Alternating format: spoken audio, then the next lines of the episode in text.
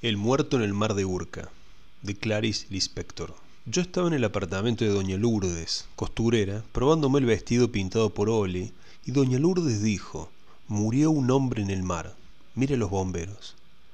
Miré y solo vi el mar, que debía estar muy salado, mar azul, casas blancas.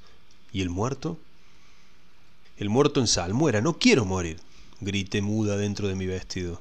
El vestido es amarillo y azul, y yo muerta de calor no muerta en el mar azul. Voy a decir un secreto, mi vestido es lindo y no quiero morir. El viernes el vestido estará en casa, el sábado me lo pondré, sin muerte, solo mar azul. ¿Existen las nubes amarillas? Existen doradas. Yo no tengo historia. ¿El muerto la tiene?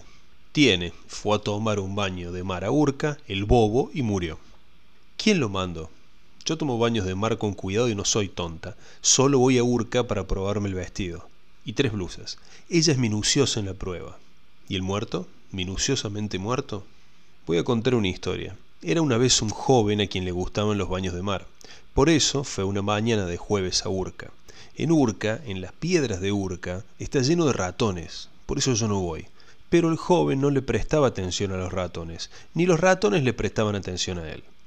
Y había una mujer probándose un vestido y que llegó demasiado tarde. El joven ya estaba muerto salado. ¿Había pirañas en el mar? Hice como que no entendía. No entiendo la muerte. ¿Un joven muerto? Muerto por bobo que era.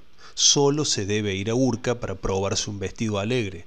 La mujer, que soy yo, solo quiere alegría. Pero yo me inclino frente a la muerte.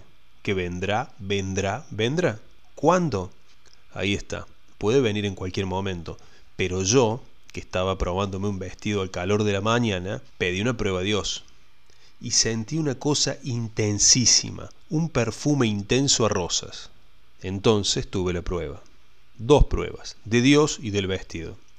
Solo se debe morir de muerte natural, nunca por accidente, nunca por ahogo en el mar.